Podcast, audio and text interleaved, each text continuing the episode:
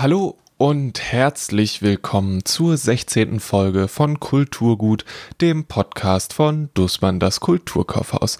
Mein Name ist Lele Lukas und ich präsentiere für Kulturgut spannende Themen aus der Berliner Kulturlandschaft, sammle Empfehlungen für spannende und passende Titel von meinen Kollegen und Kolleginnen aus dem Kulturkaufhaus und stelle euch am Ende der Folge ein paar Neuerscheinungen vor.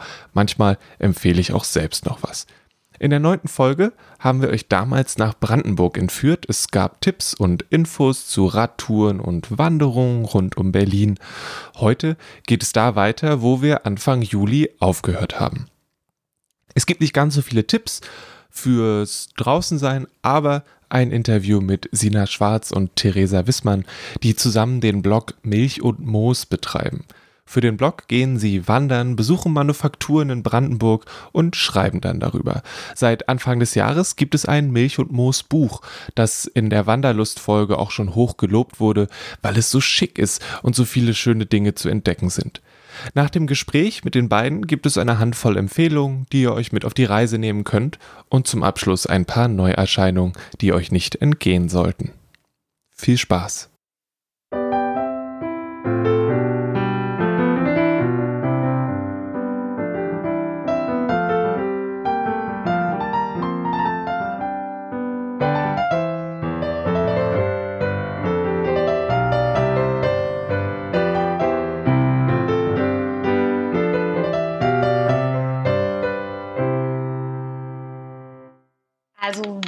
Sind Milch und Moos. Wir sind Theresa und Sina, das bin ich. Und äh, wir haben zusammen einen Blog und jetzt auch ein Buch, in dem es um Wandern und gutes Essen in Brandenburg geht. Ja, also im Grunde sind wir zwei Freundinnen, die ähm, Lust hatten darauf, ins Umland zu fahren und äh, Brandenburg zu entdecken und zu sehen, was es dazu gibt. Und wir hatten auch Lust, ein Buch daraus zu machen. Und das hat so ein bisschen, wenn ich das verraten kann, mit unseren Hintergründen zu tun, weil wir nämlich nicht nur privat, sondern auch beruflich in Sinas Fall schöne Dinge gestalten und in meinem Fall ähm, leckere Dinge genießen. Und äh, dann hat sich das irgendwie so ergeben, dass wir aus all unseren Leidenschaften und zu denen eben auch das Wandern auf jeden Fall gehört, aus all diesen Leidenschaften einfach ein Gesamtprojekt machen und versuchen, alles mit einem Mal abzugreifen. Und das haben wir eben mit dem Blog und mit dem Buch ganz gut geschafft bisher. Was war zuerst da? Das Verlangen nach leckerem Essen oder das Verlangen nach einer guten Wanderung? Beides. Das geht ja so tatsächlich ein bisschen Hand in Hand. Also wenn man draußen ist und sich bewegt, und ich glaube, da hatten wir beide ein großes Bedürfnis nach, die Stadt zu verlassen und so die Natur zu erkunden und Brandenburg, ähm, dann kriegt man irgendwann unweigerlich Hunger. Und weil wir beide gutes Essen zu schätzen wissen und besondere Lebensmittel, äh, kam das, glaube ich, so ein bisschen gleichzeitig. Das eine lässt sich schwer vom anderen trennen. Ja, keiner kann wandern, ohne zu essen. Also es ist schon so, sobald man sich bewegt, kriegt man ja immer gleich Hunger. Und in der Natur haben wir festgestellt, wenn man, sobald man draußen ist, an der frischen Luft, ist der Hunger immer noch mal größer. Und deswegen war der Hunger von Anfang an mit da. Und nur essen geht ja auch nicht. Irgendwie muss man sich ja bewegen. Deswegen ist ein, ein Kreislauf sozusagen. Habt ihr schon mal aufgrund von zu viel Essen eine Wanderung früher abgebrochen, weil ihr gemerkt habt, ihr könnt euch nicht mehr bewegen? nee, von zu viel Essen. Es war noch nicht so, dass wir irgendwo in der, in der Fressnarkose lagen und nicht weitergekommen sind. Das nicht. Schwieriger ist eher andersrum. Ne? Schwieriger ist, wenn man die, wenn einem der Proviant ausgeht oder man diese, ja, diese Notschokolade oder die Notnüsse oder irgendwas, was schnell Energie gibt, nicht rechtzeitig parat hat und man dann einmal schlechte Laune kriegt, das ist dann immer nicht so gut. Ich glaube, wir haben manchmal schon getrödelt, also weil wir zu lange Pause gemacht haben und den Ort genossen haben und das Picknick und so. Und dann mussten wir entweder am Ende gucken, dass wir den letzten Bus noch kriegen oder so ein bisschen abkürzen. Oder sehr, sehr schnell gehen. Ich schätze gerade für den Fall der letzten Schokolade, die aufgebraucht ist und das nächste Essen ist noch weit entfernt, ist es dann doch praktisch, dass ihr euch schon gut kennt, oder? Ja, ja, wir kennen uns natürlich. Ähm, wir wissen immer schon, wenn der andere gerade energetisch eher low ist, dann dann weiß der, der zweite oder die zweite weiß dann immer schon, okay, jetzt muss ich mal übernehmen, das Denken und das Motivieren und das auf schöne Dinge am Wegesrand hinweisen. Das kriegen wir auch ganz gut hin, ne, Sina, dass wenn einer irgendwie wirklich einfach auf dem Hungerast sitzt ähm, und dann nicht mehr runterkommt, dass der andere dann ihn ermuntert mit, guck mal da, eine schöne Blume oder ein Schmetterling und dann ähm, muntern wir uns gegenseitig ein bisschen auf. Ich glaube, das Gute ist auch ähm, daran, wenn man so gemeinsam wandert oder vielleicht ist es auch so ein bisschen eine Bedingung, dass man ein ähnliches Tempo hat und, oder vielleicht auch entwickelt über die Zeit. Und ähm, ich glaube, wir kriegen auch zu einer ähnlichen Zeit Hunger, wenn wir loswandern. Das ist meistens so eine Stunde nach äh, Zug verlassen. Und ähm, ja, also ich glaube, da gibt es so eine ähnliche Geschwindigkeit, mit der wir uns beim Wandern bewegen und das passt ganz gut. Habt ihr dann, wenn ihr die Touren plant, plant ihr dann auch schon mit dieser Stunde? Also ist quasi nach der ersten Stunde ein Ort eingeplant, an dem es was zu essen gibt? Das kommt drauf an. Also manchmal starten wir unsere Tour ja direkt an einem Ort, wo es was zu essen gibt. Ähm, zum Beispiel eben bei einer Manufaktur, bei der wir eben vorbeigehen wollen. Manchmal ist das so, dass dann eben wir planen, dort die Wanderung zu beginnen. Das ist zum Beispiel so gewesen bei der Grumsin-Tour, wo wir an der Grumsiner Brennerei anfangen und uns erst eine, eine Führung äh, über, den, über die, durch die Destillerie anschauen und dann eben auf die Wanderung aufbrechen. Das wäre jetzt ein Beispiel, was mir einfällt. Manchmal ist es aber auch so, ja, dass, dass der Besuch bei einer Manufaktur beim Lebensmittelproduzenten dann erst am Ende ansteht. Das ist dann immer, das ist dann manchmal schwieriger und dann muss man auch noch bei Kräften sein, um, um alles gut aufzunehmen und mit den Leuten zu sprechen. Aber ähm, generell planen wir unser Gehtempo immer gar nicht zu schnell ein. Das ist vielleicht auch so ein Tipp. Man sollte einfach, wenn man jetzt Lust hat, eher Genusswandern hat, dann sollte man sich nicht überfordern mit dem Tempo, sondern einfach die, die Pausen mit ins Gehtempo einberechnen und nicht, es gibt ja auch Leute, die machen das sportlicher, ohne Frage, zu denen gehören wir nicht so, sondern wir haben es eben auch mal gern gemütlich und achten auf Esspausen und Badepausen, vor allen Dingen auch im Sommer. Ich glaube, das ist auch so ein bisschen das, was wir so sehr am Wandern schätzen. Das ist diese Entschleunigung und die Langsamkeit. Und dass man im Gehen auch die Möglichkeit hat, irgendwie alles wahrzunehmen, was so links und rechts am Wegesrand ist. Ähm, das vielleicht so ein bisschen auch im Kontrast zum Fahrradfahren, wo man sehr schnell irgendwie Kilometer machen kann. Das geht zu Fuß natürlich nicht, aber dafür kann man sehr viel aufnehmen. Und man kann auch immer nur bedingt planen, aber wenn einfach ein schöner Ort ähm, auf dem Weg liegt und man möchte dort pausieren oder man möchte ins Wasser springen, dann passiert das einfach. Das weiß man manchmal ja vorher nicht, wenn man auf die Karte schaut zum Beispiel. Und ihr macht ja dann sowohl Fotos als auch wird darüber geschrieben? Heißt es dann, dass ihr, keine Ahnung, bei so einem Blog-Eintrag sind dann irgendwie, weiß ich nicht, 20 Fotos und wahrscheinlich gibt es in Wahrheit irgendwie 500? Ja. Und wie macht ihr das mit dem Text? Ähm, hat eine von euch immer einen Notizblock dabei und schreibt alles mit oder wird es auch aufgenommen und dann später transkribiert?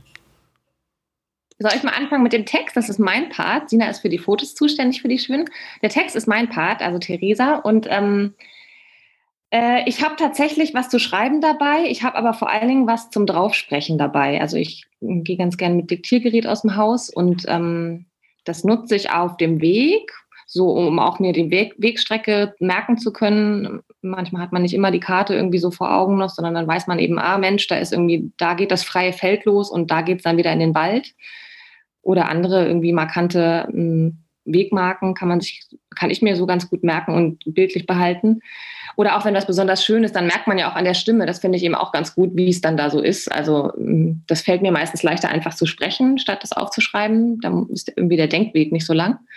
Und vor allen Dingen, wenn wir mit den Lebensmittelproduzenten sprechen, dann bin ich schlecht darin, so schnell mitzuschreiben, dass ich, ähm, dass ich das einfach mitkriege, was die, was die sagen, sondern da lasse ich auch immer ein Diktiergerät mitlaufen, spreche das natürlich vorher mit denen ab so dass ich dann im Nachhinein mir das nochmal anhören kann und dann da das vertexten kann. Und ich glaube, bei den Bildern ist es so, dass du recht hast. Also man macht natürlich sehr viel mehr Bilder, als man nachher zeigen kann oder auch zeigen möchte. Aber es geht auch eigentlich nicht so darum, diesen kompletten Weg abzubilden, ähm, sondern einfach nur Lust darauf zu machen und so Eindrücke zu liefern, die auch sehr ähm, subjektiv sind. Und den Rest ähm, soll, sollen die Leute, die einfach den Weg nachwandern, ähm, entdecken dürfen, auch für sich selber, ohne schon alles zu wissen, was kommt, wenn man irgendwie um die nächste Weggabelung ähm, geht oder ähm, ja, den nächsten Abschnitt erreicht. Ihr habt vorher gesagt, ihr plant die Wanderung und dann hieß es aber auch, und ich habe auch in dem einen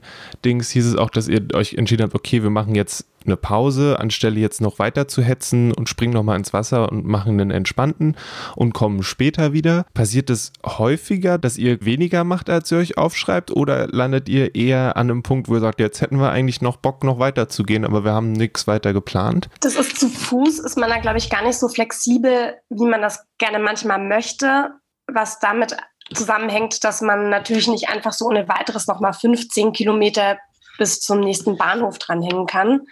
Hm. Da ist man dann schon so ein bisschen abhängig, an welchem Ort davon, an welchem Ort irgendwas zurückfährt nach Berlin, ein Bus oder ein Zug und wann das passiert, weil oftmals gibt es einfach irgendwie nach 20 Uhr oder auch schon nach 18 Uhr keine Züge mehr.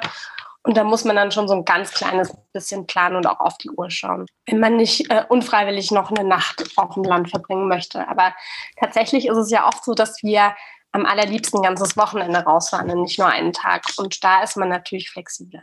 Was aber auch dazu führen kann, dass man die letzten Meter im Dunkeln wandert, wenn man allzu sehr trödelt.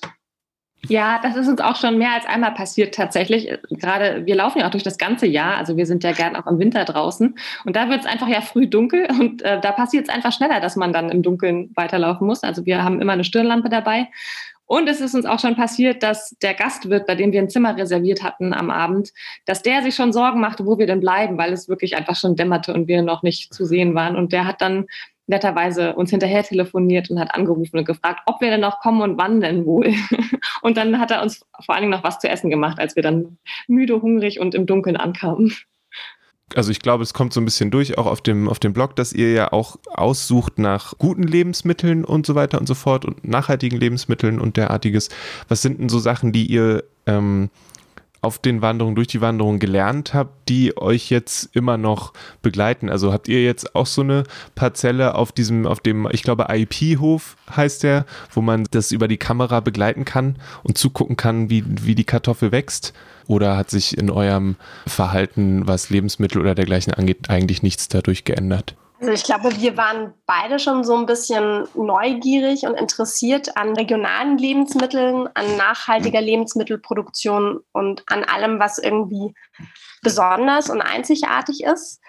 Und die Neugier hat uns dann auch so ein bisschen nach, also auf die Suche gehen lassen, dass wir einen so großen Schatz an unterschiedlichen Produzenten und Manufakturen finden, hat uns dann selber so ein ganz kleines bisschen auch überrascht und ähm, die Neugier ist geblieben und wächst. Also es tut sich ja auch sehr viel. Es gibt auch immer mehr neue spannende Projekte und Produzenten und ähm, ich glaube, wir sind einfach neugierig geblieben ohne dass sich da jetzt vielleicht groß was geändert hat an unserem Essverhalten. Und ich glaube auch, wie bei allen Themen, wenn man einmal anfängt, sich für was zu interessieren und dann immer mehr liest und mit immer mehr Leuten spricht und einfach immer neugieriger bleibt, wie Sina das gerade sagt, dann klar, dann weitet sich das Netzwerk aus und man hört dann von dem und von dem und auf einmal, also mir geht es so, dass ich mittlerweile bei Bauern direkt einkaufe, die kommen nach Berlin, um ihre Waren anzubieten. Das nennt sich Marktschwärmerei. Und das Motto von denen, es gibt deinen Bauern die Hand.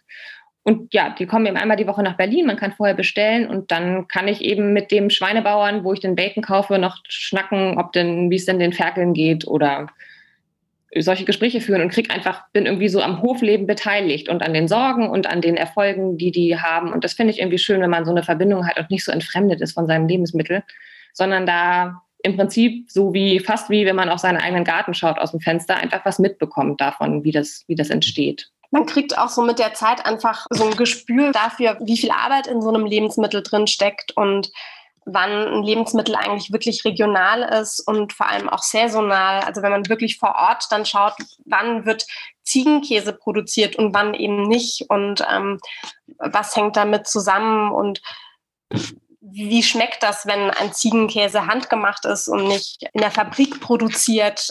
Und ähm, ich glaube, man, man schult sich so ein bisschen und man gewinnt Wissen hinzu und das ist total spannend, weil man ganz oft auch gar nicht weiß, welche Produktionsschritte eigentlich hinter einem Produkt stecken. Und dann einkaufen zu gehen und zu wissen, was da eigentlich alles an Arbeit drin steckt, lässt einen das Produkt vielleicht auch ein bisschen mehr wertschätzen, wenn man es denn dann genießt oder verarbeitet. Bei ja. dem Ziegenkäse zum Beispiel, ähm, den haben wir ja vom Kapriolenhof schon genossen unter anderem. Da haben wir jetzt neulich gelernt, dass die einfach so sehr darauf achten, dass ihre Tiere keinen Stress erfahren, weil der Stress, den schmeckt man im Prinzip in der Milch und dann eben auch im Käse. Und also wir waren beide wirklich verwundert, dass der Ziegenkäse und die machen auch Ziegenmilch-Eis und Ziegenkäsekuchen und ähm, das, also tolle Produkte daraus und die schmecken alle diese Milchprodukte, die schmecken einfach überhaupt nicht wie Ziegenmilchprodukte. Das denkt man gar nicht. Und das, was man im Supermarkt dann so als Ziegenkäse oder sowas bekommt, das hat ja immer schon gerne mal so ein bisschen so einen, so einen stalligen Geschmack oder zumindest einen Geruch. Und man schmeckt die Ziege dann einfach raus und das muss gar nicht sein, sondern wenn man, wenn man die Tiere einfach so hält, wie es, wie es ihrer Natur entspricht und die keinen Stress haben, dann, ähm, dann schmeckt das anders. Das ist schon wirklich ähm, beeindruckend. Müsst ihr jetzt, wenn ihr unter Freunden, Freundinnen seid, ständig Tipps raushauen für hm. extra gute Wanderangelegenheiten? Ja. ja, aber es macht ja auch wirklich Spaß. Also, ich also man freut sich ja, wenn man jemandem weiterhelfen kann, der dann irgendwie ein schönes Wochenende an einem Ort verbringt, den man selber empfohlen hat. Mhm. Ist ja auch ein bisschen unserer Leidenschaft geschuldet, zu empfehlen oder irgendwie schöne Orte zu zeigen zu wollen, dass wir den Blog und jetzt auch das Buch gemacht haben. Und ja, jetzt muss man auch nicht mehr viel erklären. Jetzt kann man auf das Buch verweisen. Ähm, genau. Oder halt ganz maßgeschneidert, wenn es zum Beispiel Freunde sind mit Kindern oder fußfaule Freunde oder besonders abenteuerlustige Freunde, dann kann man sich auch so ein bisschen personalisierte Tipps überlegen. Stell dir vor, wir saßen neulich mit jemandem am Lagerfeuer an einem Ausflug, den wir gemacht haben, und der hat dann erzählt, dass er auf den Ort gekommen ist, weil er da so einen Blog gelesen hat. Und der Blog, der hieß irgendwie Milch und Moos oder so. das ist natürlich toll.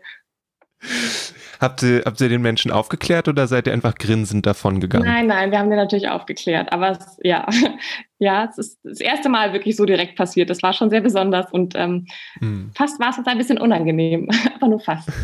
Also es ist ja auch schön, wenn man gefragt wird von Freunden, wo man hinfahren soll, weil es war ganz am Anfang, als wir gestartet sind äh, mit dem Projekt oder als wir angefangen haben, gemeinsam Brandenburg zu Fuß zu erkunden, dass sich ganz viele einfach gewundert haben, was wir da machen, weil viele einfach nicht so rausgefahren sind, wie wir das ähm, tun, ein ganzes Wochenende und vielleicht auch mal ein bisschen weiter und nicht nur an den See, sondern auch ähm, in Wälder und ähm, ja, wandernd. Und äh, jetzt ist es einfach schon, dass dieses Thema so ein bisschen angekommen ist und man sich nicht mehr erklären muss, sondern ähm, empfehlen darf. Hm. Hattet ihr von vornherein das Ziel, ein Buch zu machen? Oder wolltet ihr erstmal einfach nur ausprobieren, ob sich überhaupt jemand dafür interessiert? Na, wir haben erstmal ja den Blog gemacht, einfach auch aus Spaß an der Freude. Und weil wir tatsächlich von Freunden öfter gefragt wurden. Und dann ist es natürlich schön, wenn man immer so ein bisschen mehr Informationen noch geben kann. Oder dass man alles zusammengeschrieben hat und nicht immer jedem Einzelnen alles erklären muss. Und ähm, ja, also der Grundgedanke war generell, das mit Leuten zu teilen, ob es jetzt Freunde sind oder einfach Leute, die wir noch nicht kennen, denen wir so auch eine Freude machen können. Und das Projekt Buch hat sich, das ist so auf uns zugekommen. Uns hat der Verlag gefragt, ob wir da Lust drauf haben. Und da haben wir total Ja gesagt, weil das natürlich irgendwie insgeheim schon immer natürlich ein Wunsch ist.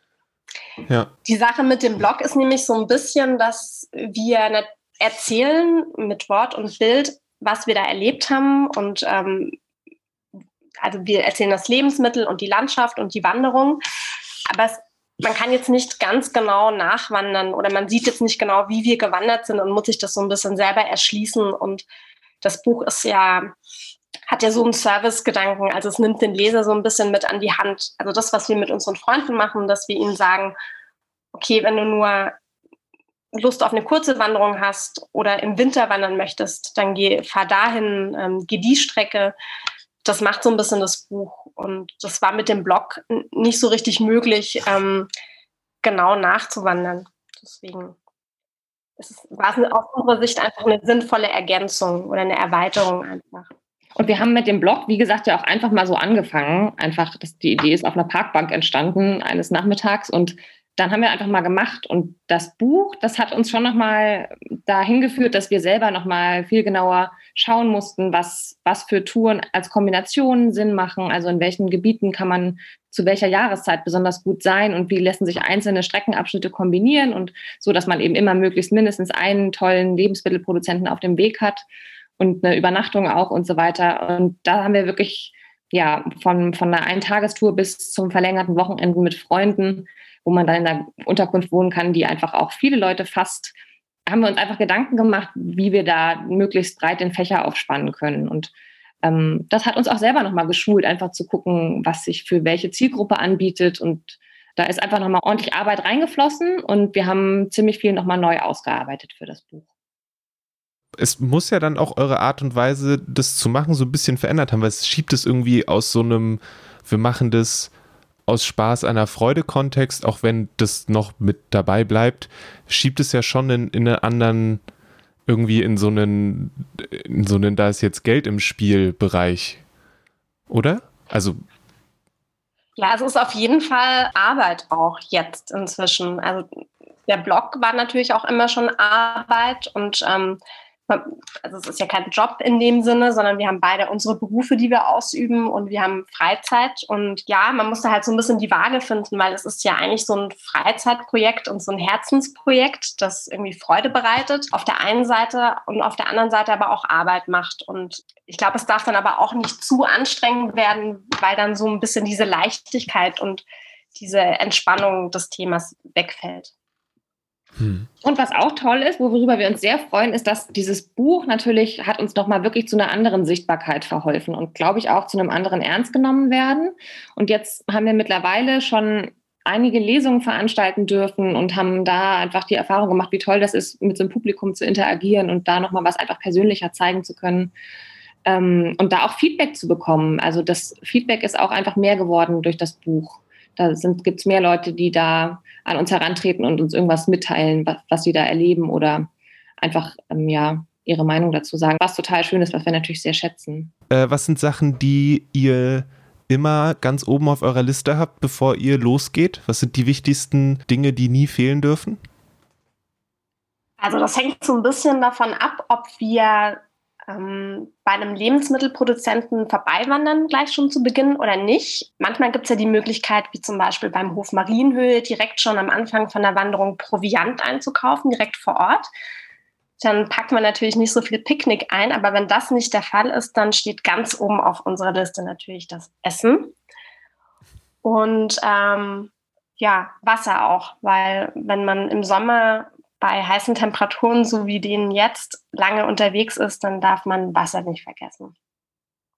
Und im Winter ersetzen wir das Wasser auch gerne mal durch heißen Tee. Das macht sich natürlich auch gut, hilft gegen frierende Finger und auch um die Laune wieder ein bisschen zu heben, wenn es einmal kalt geworden ist. Und im Winter, ich muss jetzt einmal sagen, Sina, ähm, haben wir ganz gerne, wenn wir picknicken, hat man ja das, die Herausforderung, dass man sich ein Plätzchen suchen muss, ohne dass man einen kalten Hintern bekommt.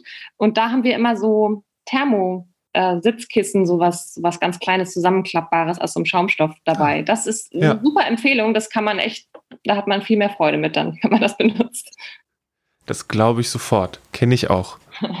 Schnaps hilft im Winter auch oder Likör. Deswegen die Distillerie am Anfang. Ja, Aha. genau.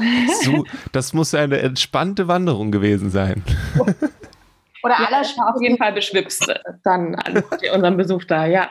Gibt es noch was, was euch wichtig ist, was ihr noch sagen wollt? Also ich würde gerne sagen, ich wünsche allen Leuten super viel Spaß, die rausfahren und die Brandenburg am besten zu Fuß erleben und sich in der Natur gut gehen lassen und die dann ähm, auf Lebensmittelhandwerker treffen, die da mit großer Leidenschaft und mit ganz viel Herzblut so tolle Sachen herstellen. Das ist nicht immer leicht.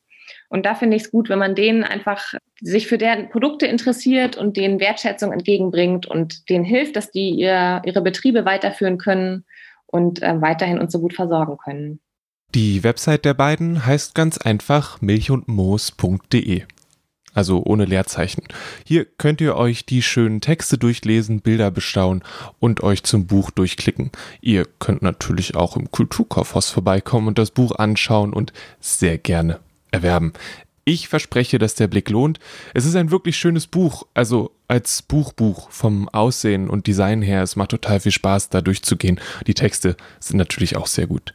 Ich für meinen Teil bin nächste Woche im Urlaub. Keine Sorge, einen Podcast gibt es trotzdem und habe mir schon den Kapriolenhof, eine Ziegenkäserei rausgesucht. Da muss ja jemand mal testen, ob das stimmt, was die beiden so von dem Ziegenkäse sagen und ob der besser schmeckt, wenn die Ziegen glücklich sind oder ob ich am Ende doch lieber den stressigen Ziegenkäse mag. Wir werden es rauskriegen.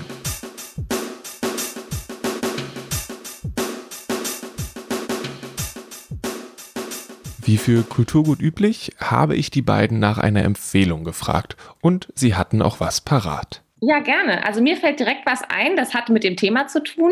Wir waren vor nicht allzu langer Zeit in Rheinsberg, oben im Norden. Das ist wunderschön dort, auch zum Wasserwandern sehr geeignet.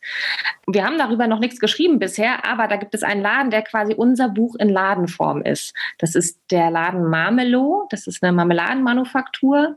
Eigentlich, aber die ist mittlerweile ausgewachsen zu einem Laden mit Kaffee, wo es ganz tolle selbstgebackene Kuchen gibt und wo man eben lauter Produkte aus Brandenburg kaufen kann. Also da kann man sich wirklich einmal durchs Bundesland fressen. Sina, hast du ein Buch? Okay, also ich habe ein Buch, das ich empfehlen würde. Ich habe es Theresa auch schon empfohlen und Theresa liest es auch gerade und ich glaube, es gefällt dir auch. Also es gefällt Theresa auch. Ja, mir gefällt es total. Welches denn? das Zeitbuch. Ja, super, das Zeitbuch. Total. Großer Tipp. Genau, es hat, es hat so ein ganz kleines bisschen was mit äh, unserem Thema zu tun, weil beim Wandern geht es ja auch sehr viel um Tempo, also um die Geschwindigkeit, äh, mit der man sich durch die Landschaft bewegt und die Entschleunigung. Und ähm, es gibt ein Buch von Olaf Georg Klein, das heißt Zeit als Lebenskunst aus dem Wagenbach Verlag. Und da geht es sehr viel um Zeit äh, und in einem philosophischen Kontext und darum, dass wir so oft versuchen, ganz viel ganz schnell zu schaffen und uns aber nicht die Zeit für Dinge nehmen, die sie brauchen und ich glaube, beim Wandern ist es einfach so, man wandert so schnell, wie man eben kann. Und das ist meistens halt eine normale Gehgeschwindigkeit.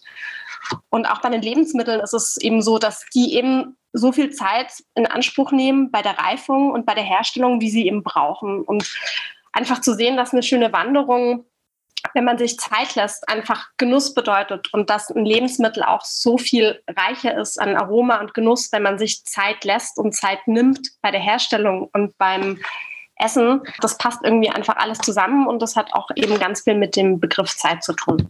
Vielleicht ist es dann doch nicht so ganz fern von unserem Thema. Jetzt habt ihr etwas zu essen und etwas zum Lesen. Falls euch philosophische Diskussionen über Zeit aber etwas zu doll sind für den Strand eines ausgewählten Sees, habe ich mir von meinen Kolleginnen im Kulturkaufhaus noch ein paar weitere Empfehlungen geben lassen. Den Anfang macht Corinna Walz mit der Autobiografie von Trevor Noah.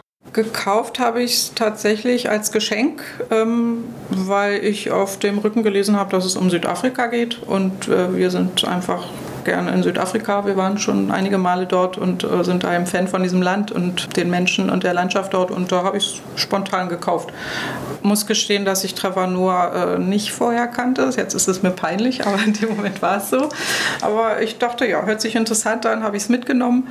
So bin ich an das Buch gekommen. Genau, dann habe ich es gelesen und seitdem weiß ich, wer Trevor Noah ist. Seitdem finde ich den auch total klasse und bin auch Fan von dem ja. und habe es schon zweimal gelesen, ja. Zweimal gleich in relativ kurzen Abständen? Nee, oder in, in weiteren Abständen mhm. habe ich es gelesen. Also ich glaube, ich habe es dieses Jahr schon noch mal gelesen. Genau, dieses Jahr im, im, Frühjahr oder im Winter noch, ja. Und dann vor zwei Jahren. Ich weiß nicht, das haben wir schon eine Weile. Ähm, jetzt kennst du dich wahrscheinlich dadurch, dass du, du hast gesagt, dass du generell auch schon oft da warst, schon wahrscheinlich relativ gut aus, was Geschichte und Land angeht. So, so besser als Menschen, die noch nicht da waren, sagen wir es so. Ähm, was sind Sachen, die du neu gelernt hast aus dem Buch? Na, was man, was ich gut gelernt habe, eben wie die Situation ist in Südafrika, äh, Apartheid, die ja 1989 äh, endete, ähm, wie es tatsächlich sich angefühlt hat für die, für jetzt jemand, der eben nicht schwarz und nicht weiß ist, sondern so dazwischen. Ähm, das habe ich gelernt und eben auch, wie, wie das alltägliche Leben sich dort so auch abspielt, äh, in, dort, wo er jetzt herkam, der Travanoa oder wo er eben auch gelebt hat. Er hat ja teilweise in Townships, in informellen Siedlungen gewohnt und gelebt und ähm, ist eben sehr viel umgezogen und hat eben auch verschiedene äh, Wohnsituationen erlebt und das war halt spannend auch so, mhm. so ein bisschen so einen Insider zu haben, ne? weil wenn ich als Tourist dort bin, äh, dann habe ich da natürlich einen ganz anderen Einblick als das, was er jetzt aus seinem Leben selber beschreibt. Ne, weil er natürlich auch wirklich sehr äh, ins Detail geht, über seine Kindheit auch schreibt, was er eben erlebt hat, wie er behandelt worden ist, solche Themen halt. Und das fand ich schon sehr spannend.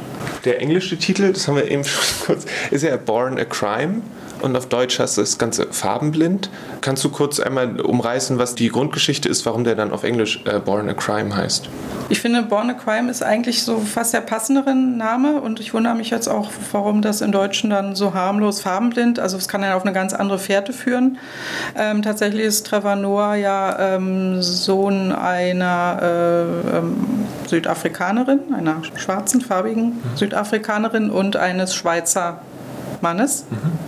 Und er ist während der Apartheid geboren worden. Äh, auf gut Deutsch, es war strikt einfach verboten dass sich ein schwarzer, eine schwarze Frau mit einem weißen Mann äh, einlässt und dann auch noch ein Kind kriegt. Also das Ganze war einfach schlichtweg a crime, verboten. Okay. Ja. Und ähm, das ist halt auch das Spannende äh, an dem Buch oder an der Lebensgeschichte eben äh, zu lesen, wie seine Mutter damit umgegangen ist und sich da auch über äh, Sachen hinweggesetzt hat und eben ihr Ding einfach gemacht hat und ihren Sohn aufgezogen hat und sehr frei aufgezogen hat und äh, ja, sich darüber hinweggesetzt hat, über diese Apartheid-Regeln, die ja total merkwürdig waren. Also das kann man sich gar nicht mehr vorstellen. Ja. Ist dann die, die Mutter so ein bisschen die heimliche Heldin des Buches? Ja, schon sehr. Hm. Und äh, man, liest, man liest auch raus, wie sehr er seine Mutter bewundert und auch zu Recht, weil die hat ja richtig gekämpft für ihren Sohn. Die hat da wirklich alles gegeben, hat immer versucht, ihm das Beste zu geben, ist mit ihm umgezogen, hat dafür gesorgt, dass er eben auch gute Schulen besuchen konnte, ähm, hat ihm sehr viele Werte vermittelt. Ähm, eine sehr religiöse Frau offenbar, also es ist sehr amüsant. Er beschreibt da seine Sonntage, wo er irgendwie in drei verschiedene Kirchengemeinden fahren musste und die waren also permanent im Stress irgendwie am Sonntag Sonntag, weil die immer von A nach B nach C äh, fahren mussten und das fand er dann auch sehr anstrengend teilweise. Er hatte da natürlich als Kind dann auch nicht mehr so richtig Lust darauf. Das beschreibt er aber zum Teil auch sehr äh, humorvoll. Ähm, ist schon sehr interessant, ja. Hat der Trevor Noah mit seiner Fernsehshow, mit der aktuell, ich glaube, müsste ja immer auch immer noch laufen, ist es ja so, so, eine Waagschale zwischen Humor und sehr ernsten Themen. Also er geht ja oft dann ernste Themen humorvoll irgendwie an. Wie war für dich diese die Waage zwischen Humor und den doch ja doch von Apartheid betroffenen sehr ernsten Themen? Finde ich einen guten Ansatz, ähm, weil eben durch diesen Ansatz, genau oder durch dieses Buch, habe ich mich halt damit beschäftigt und habe davon mehr gelesen und habe mich mehr dafür interessiert. Also insofern ist es ein guter Weg, sowas Unangenehmes einfach ein bisschen, naja, geschickt zu verpacken und es nochmal ein bisschen mit einem freundlicheren Bild äh, da, dazu bringen und den Leuten näher zu bringen auch. Das ist ja auch wichtig. Mhm. Und ähm, ja, ich fand es spannend äh, zu lesen und zumal wenn man bedenkt, dass es äh, im Prinzip auch erst äh, 30 Jahre her ist, bisher fast zur gleichen Zeit wie die Wiedervereinigung hier bei uns gewesen, dass die Apartheid dann dort äh, abgeschafft worden ist. Das ist noch nicht so eine lange Zeit. Ich denke, es ist schon viel passiert da, aber die sind halt, die haben halt auch noch einen langen Weg da vor mhm. sich.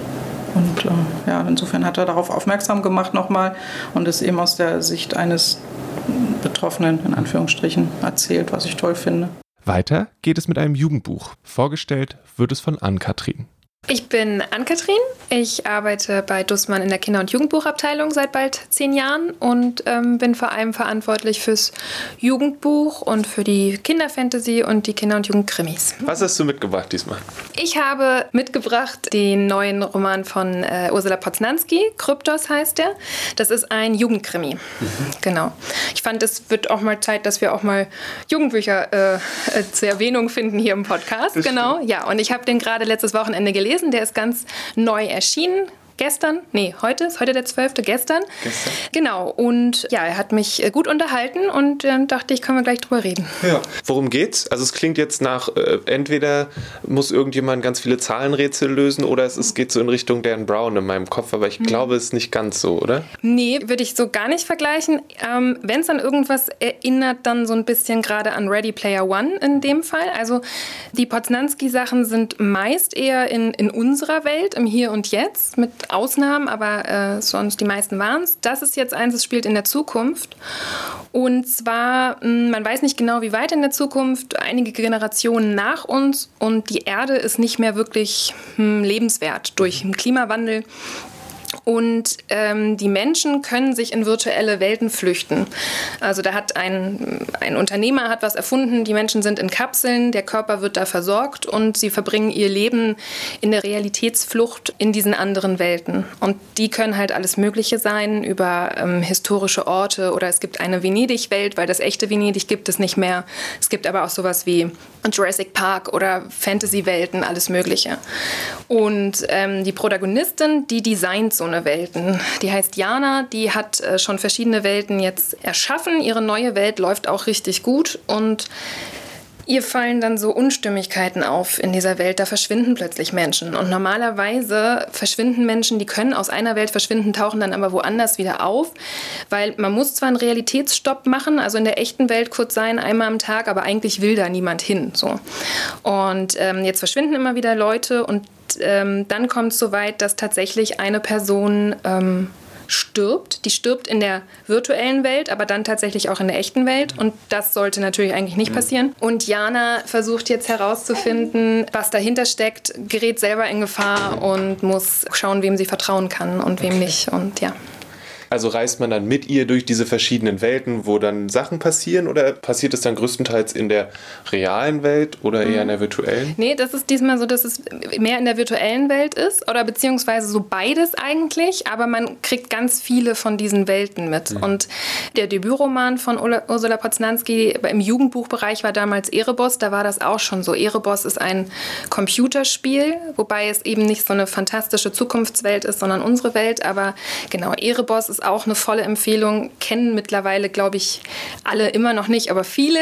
Ähm, hat auch damals den Jugendliteraturpreis bekommen und ist auch absolut großartig und spannend. Und ähm, genau, das war auch so eine Computerwelt, wo man viel Zeit in dieser Welt verbringt. Und hier ist es auch, also sie springt ganz viel zwischen diesen verschiedenen Welten, weil sie eben auf der Flucht ist und ähm, man lernt ganz viele Welten kennen. Und das wird so, also tatsächlich liegt der Fokus eher auf dem Virtuellen als in dem, was im Realen passiert ohne zu viel zu verraten zu wollen. Aber ich glaube, das kann man sagen. Aus virtuellen Welten geht es weiter in Richtung Südstaaten der USA und zu einem Ort namens Knockham Stiff. Vorgestellt wird das Buch von Kerstin. Sie ist schon seit Öffnung des Kulturkaufhauses dabei und hat sich in der Zeit hauptsächlich um Kinder- und Jugendbücher gekümmert. Knockham Stiff ist aber weder das eine noch das andere. Donald Ray Pollock ist für mich mein absoluter Held. Also okay. es hat mich selten ein Autor, der hat nur drei, es gibt nur drei Bücher auf Deutsch. Ich muss auf Deutsch lesen, weil mein Englisch so schlecht ist. Aber ich glaube, im Original, im Amerikanischen gibt es auch nicht mehr. Das ist ein Autor, der hat mich unglaublich umgehauen. Das ist jetzt kein neues Buch, das war sein Debüt. Also Donald Ray Pollock ist eine interessante Persönlichkeit. Der ist in Knockemstiff tatsächlich aufgewachsen. Diesen Ort gibt es in der Zwischen in Ohio. In der Zwischenzeit ist es eine Geisterstadt.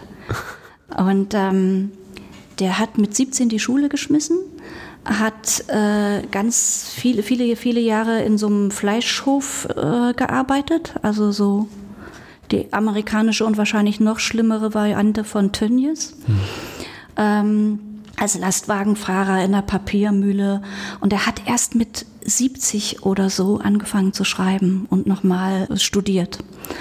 Und das ist ein Erzählband, Nockenstiff. Das sind einzelne Erzählungen zu einzelnen Personen, die in diesem Ort groß geworden sind oder die in diesem Ort leben. Okay. Und das ist unglaublich düster. Also es sind alles total kaputte Figuren, die aus diesem Nest ein Leben lang rauskommen wollen und es alle nicht schaffen. Es geht unheimlich viel um Drogen. Also man erfährt, wie der amerikanische Süden mit Drogen verseucht sind. Und da meine ich eben nicht nur harte Drogen, sondern auch Medikamente und alles Mögliche. Also die, die Situation vieler Menschen ist so aussichtslos, dass sie alles konsumieren, was irgendwie nur geht. Und das ist ziemlich deprimierend und trotzdem hat es eine solche Poesie und ist mit einer solchen Zärtlichkeit für diese Figuren erzählt, dass ich es nur empfehlen kann. Ganz, ganz großartiges Buch. Ich finde es immer wieder unglaublich faszinierend, wie Bücher, die einen so stark auf den Boden der Tatsachen zurückholen und dann so ein bisschen, klingt es auch noch ein bisschen auf einem rumtreten, dann doch so eine Anziehungskraft haben. Ja, ja, warum auch immer, ne? weil ja, ob das die Draufsicht ist, dass man sagt, Gott sei Dank, lebe ich nicht in Noggenstiff. Oder einfach, ja, ja, also ich war noch nie in Amerika. Hm. Ne? Und ich gucke natürlich in diesen Tagen ganz viel auf dieses Land, wie wir alle. Ne? Was dieser unsägliche Präsident. Und äh, als ich das gelesen habe, habe ich das ein bisschen besser verstanden, dass es Menschen gibt, die auf so jemanden reinfallen, weil die Aussichtslosigkeit so groß ist und die Enttäuschungen auch so groß sind, dass ich glaube, sind die äh, schneller einzufangen. Also ist jetzt meine, meine Deutung. Ne? Und es ist auch deprimierend. Also ich denke auch, wie will dieses riesige Land, was so viele Orte wie Nockenstiff hat, je irgendwie klarkommen ne? mit Rassismus, mit, mit äh, Drogen. Ja, äh, ja, ja, Mit sich selbst. Ja, mit sich selbst. Es ist eigentlich am Arsch. aber da gibt es auch, gibt's auch New York und dann gibt es die andere Seite. Mhm. Äh, ich lese aber mehr über die düstere Seite von Amerika okay. und das finde ich sehr faszinierend. Ist es ein Buch, was du schon vor einer ganzen Weile gelesen hast und immer wieder rausholst? Nee, ich habe das Vorgängerbuch gelesen, also äh, seinen, seinen großen Roman, wie ich finde, Handwerk des Teufels, mhm. was äh, in einer ähnlichen Zeit spielt, an einem ähnlichen Ort spielt, auch total kaputte Figuren. Ähm, da geht es aber auch noch um religiöse Eiferer und so. Und weil mich das so fasziniert hat, habe ich jetzt erst sein Erstling gelesen mit diesen Erzählungen. Das ist wirklich schon eine Weile auf dem Markt für mich war es jetzt nochmal eine Entdeckung. Bei Liebeskind erschienen, großartig übersetzt. Jetzt machst du mit dem dritten dann auf jeden Fall noch weiter. Unbedingt. Unbedingt. ja, also es gibt so Bücher, äh, die schnupselt man so weg, also die gefallen einem, aber man kann die dann weitergeben, weil man weiß, man liest die nie wieder. Bei dem bin ich mir sicher, dass die mich noch lange begleiten, also dass ich die auch wieder lesen werde.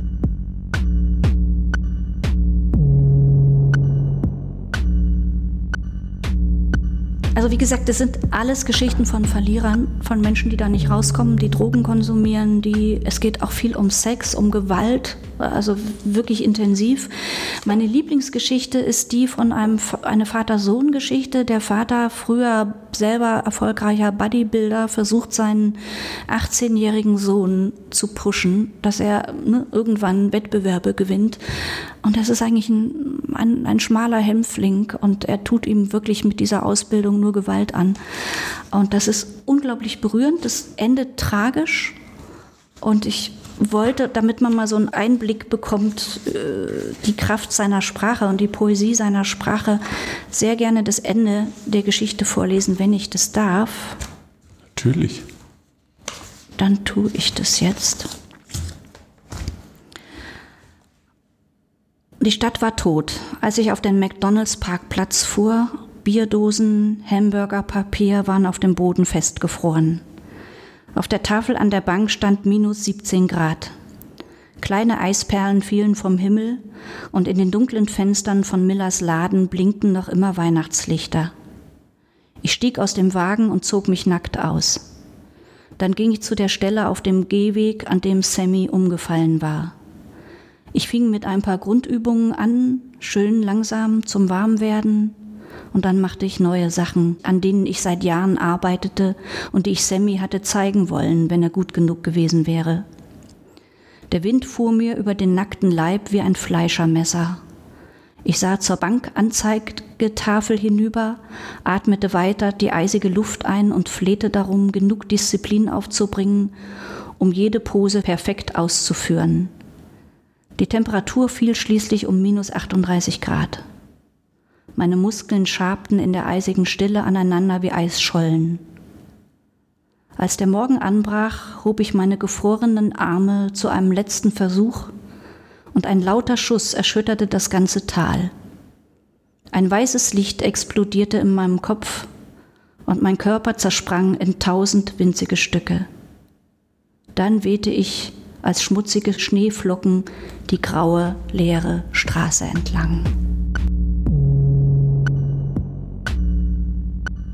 Drei sehr unterschiedliche Bücher wurden hier vorgestellt. Farbenblind von Trevor Noah, das als Born a Crime auch auf Englisch erhältlich ist, hat den Anfang gemacht.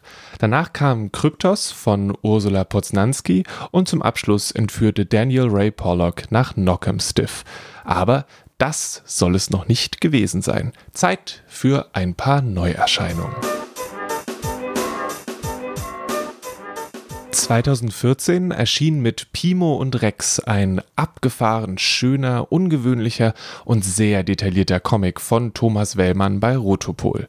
Danach wurde jedes Jahr, auch von mir, bei der Comic-Invasion nach dem Nachfolgeband gefragt. Und jetzt, jetzt ist es endlich soweit. Pimo und Rex, die interdimensionale Hochzeit, ist vor kurzem erschienen und sieht so unglaublich gut aus, dass ich beim Anblick erstmal einen Freudensprung machen musste. Die Hochzeit von Primo und Leopold steht an und Rex ist sehr unsicher in seiner Rolle als Trauzeuge. Dann sind da noch mysteriöse Gäste, Musen, die den Kopf verdrehen, legendäre Zauberstäbe und eine finstere Bedrohung. Für Fans von guten Comics, Adventure Time und schrägem Humor auf jeden Fall einen Blick wert. Pimo und Rex, die interdimensionale Hochzeit von Thomas Wellmann, ist bei Rotopol erschienen und 112 Seiten lang. Wenn ihr euch so lange gedulden könnt, dann gibt es beim Gratis Comic Tag am 5.9. auch bei Dussmann im Kulturkaufhaus eine Kostprobe zu Pimo und Rex, die interdimensionale Hochzeit. Mit Gideon the Ninth, beziehungsweise Ich bin Gideon, hat Tamsin Muir ordentlich Staub aufgewirbelt. Skelette, Nekromanten, Lesben, Flüche ohne Ende, Mord und Totschlag. Ihr erstes Buch war eine besonders wilde Fahrt. Und jetzt ist der zweite Teil erschienen. Harrow the Ninth macht da weiter, wo der Vorgänger aufgehört hat und wird noch wilder. Aus Spoilergründen möchte ich hier nichts genaueres über die Story verraten, aber wenn ihr schon beim Erstling viel Spaß hattet, dann könnt ihr hier getrost weitermachen. Harrow the Ninth von Tamsin Muir ist bei Thor Macmillan erschienen und hat 510 Seiten. Die Topeka Schule von Ben Lerner war eines der ganz großen Bücher 2019. Für meine Kollegin Henriette war die englische Version das Lieblingsbuch des letzten Jahres. Jetzt ist es auf Deutsch erschienen und so können auch die nicht englisch sprechenden in den Genuss dieser Geschichte einer Familie um die Jahrtausendwende kommen. Es geht um Adam, von dem viel erwartet wird, der diese Erwartungen jedoch zunehmend in Frage stellt. Hinzu kommen eine Freundschaft mit tragischen Folgen, Komplikationen in der Ehe der Eltern und seine eigenen Zweifel an dem, was das Konzept Männlichkeit ihm abverlangt. Die Topeka-Schule von Ben Lerner ist bei Surkamp erschienen, wurde von Nikolaus Stingel übersetzt und hat 395 Seiten. Das Original ist als Topeka School bei Dussmann im English Bookshop zu finden. Jane Gardam sagt über ihr neues Buch Robinsons Tochter, da steht alles drin, was ich zu sagen habe. Einfühlsam und raffiniert erzählt Gardam von Polly, die nach einigen Pflegefamilien bei ihren Tanten landet und sich mit Hilfe von Robinson Crusoe und anderen Büchern zu einer stillen und unbeugsamen Rebellin entwickelt. Jane Gardam umreißt Pollys ganzes Leben mit allen Höhen und Tiefen. Robinsons Tochter von Jane Gardam ist bei Hansa erschienen, hat 360 Seiten und wurde von Isabel Bogdan übersetzt. Links zu den jeweiligen Titeln findet ihr wie üblich in den Show Notes. Solltet ihr via Spotify hören, dann findet ihr alles unter kulturgut.podigy.io. Ich würde mich sehr über Rückmeldung und Feedback zum Podcast freuen. Feedback könnt ihr per Mail an kuka-marketing.dussmann.de schicken. Und über eine Bewertung bei iTunes würde ich mich natürlich auch mega freuen. Fünf Sterne wären super erste Sahne und ja, ewige Dankbarkeit, ihr wisst schon. Schaut auf jeden Fall bei Milch und Moos vorbei, wenn ihr wieder mal Lust habt zu wandern und etwas Schönes zu entdecken oder zu essen. Macht es auch, wenn ihr gerade keine Lust habt zu wandern, weil wenn ihr da so durchscrollt, dann bekommt ihr da auf jeden Fall Lust drauf. Man kann das also auch so präventiv machen, wenn man merkt, oh, ich, jetzt eigentlich, hm, ich müsste mal wieder, es ist mal wieder Zeit, einfach mal so ein bisschen durchscrollen, ein paar Bilder angucken, einen Text über eine schöne Distillerie lesen und dann denken, ja doch, eigentlich würde ich da mal gerne hinfahren. Und so läuft das dann. So ist es bei mir auch. Meine Liste von Orten, die ich besuchen möchte, wird nur länger. Genauso wie die mit den Büchern, die ich gerne lesen möchte. Naja, Kulturgut wird von mir, Lele Lukas, produziert. Ohne meine Kollegen und Kolleginnen wäre der Podcast, naja, maximal halb so gut. In dieser Folge gilt mein Dank Kerstin, Ann-Kathrin und Corinna, die mich mit Empfehlungen versorgt haben. Großen Dank auch an Sina und Theresa für das feine Gespräch und ihre Zeit. Die Titelmusik vom Podcast hat Paul Hankinson geschrieben und gespielt. Die Illustrationen stammen von Rahel Süßkind. Sie zieren auch unsere tollen neuen Lesezeichen. Die bekommt ihr an jeder guten Kasse im Kulturkaufhaus. Nächste Woche feiern wir 10 Jahre English Bookshop. Bis dahin, lasst euch nicht ärgern, tragt eure Maske und bleibt bitte gesund. Bis bald.